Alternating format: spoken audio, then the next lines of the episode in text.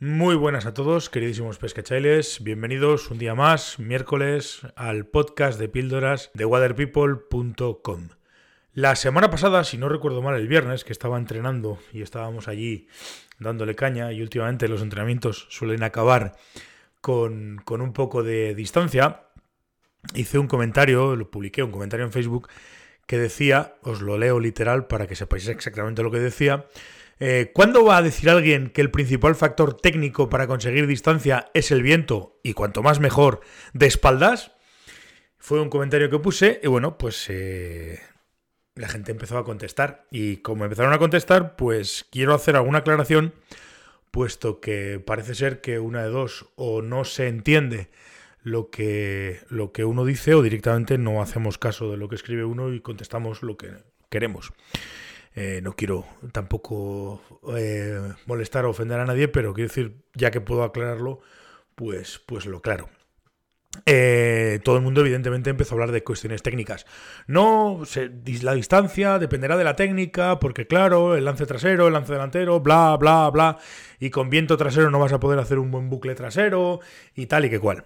Bueno, en principio, lógicamente, primera cuestión, no estoy hablando de cuestiones técnicas, no estoy hablando de gente eh, que, tenga una técnica media o que sepa o que no sepa lanzar. Es decir, si tú entrenas distancia y consigues distancias largas, pues es porque tienes una buena técnica de lanzado. Evidentemente, toda la técnica de lanzado es susceptible de mejorar, pero tú ya tienes una buena base y tienes una base, una base importante. Eh, el tema del viento trasero con el tema de los lances traseros, pues hombre, mm, es solucionable. No es que sea fácilmente solucionable, pero es solucionable. Si tú tienes viento trasero para meter el bucle atrás y que se estire bien, vas a necesitar meterle más fuerza, que, haya más velocidad de línea, evidentemente, más, más velocidad de línea es más fuerza, y que, que y volar menos línea en el aire.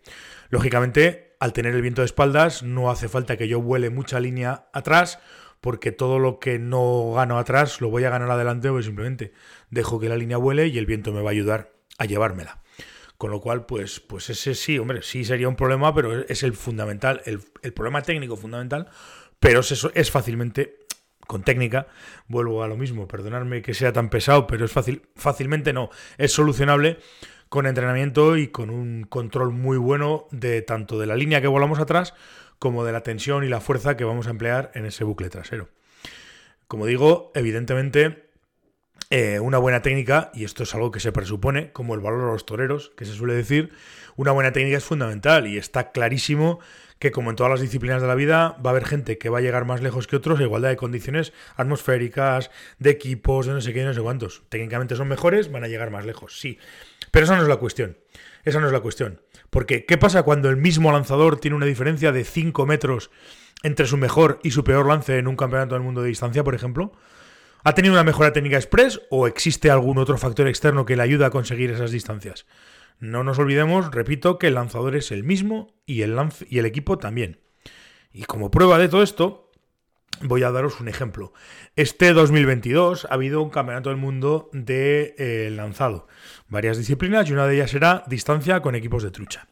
El campeón del mundo, un chico que se llama Harald Åkern Jensen, de Noruega, en la fase de clasificación se clasifican 8 en cada. de todos los que se presentan, se clasifican 8 para la final. Este chico se clasificó octavo con tres lances de las siguientes medidas: 38 metros y medio, 37 metros y medio y 37 metros y medio. Harald Jensen se clasificó octavo para la final, fue el último clasificado para la final. Y sin embargo, en la final eh, tuvo tres lances que consiguió 43 metros y medio, 42 y 42. Y acabó campeón del mundo. O sea, se clasificó octavo y sin embargo quedó campeón del mundo. Claro, eh, repito, eh, hay 5 metros de distancia entre su mejor y su peor lance. Mm, mucha mejora me parece a mí para una prueba en el mismo día. Supongo que además, bueno, supongo no, evidentemente con el mismo equipo, en el mismo sitio, eh, tal, evidentemente es una cuestión de viento, que es a lo que yo me refería. Es decir, sí, yo tengo mucha técnica, yo sé lanzar muy, muy lejos, yo tal, yo cual, pero siempre aprovechándome del viento voy a realizar lances más largos y mejores. Y el viento además en estas distancias es un factor fundamental, fundamental.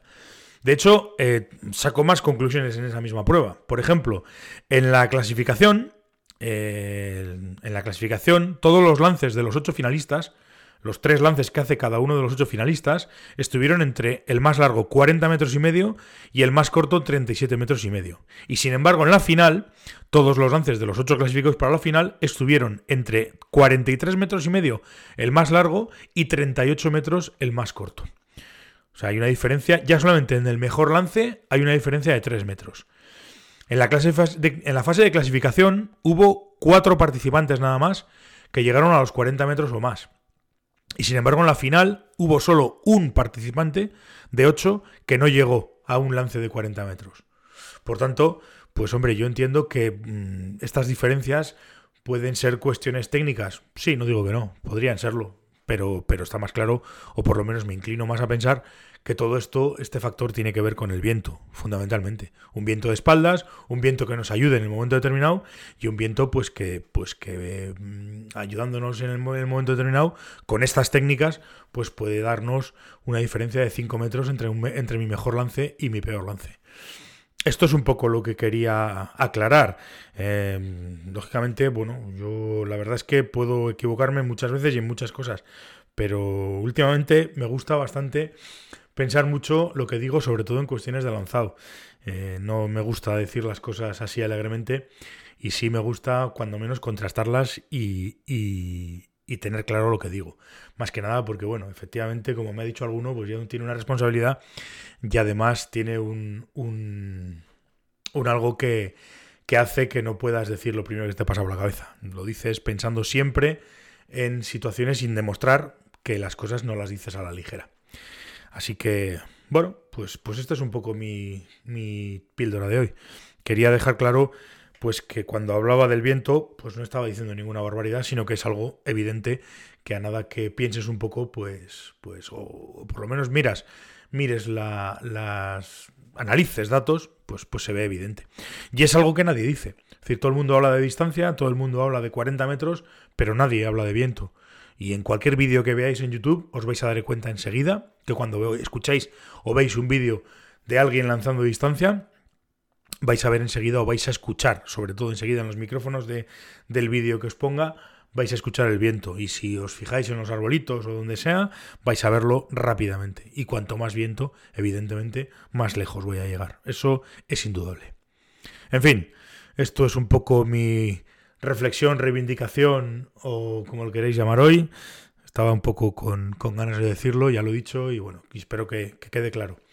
Muchísimas gracias por escucharme, muchísimas gracias por atenderme. Mañana jueves nos volveremos a escuchar en otro podcast, en otra píldora de, de este vuestro podcast. Hasta mañana, pescachailes.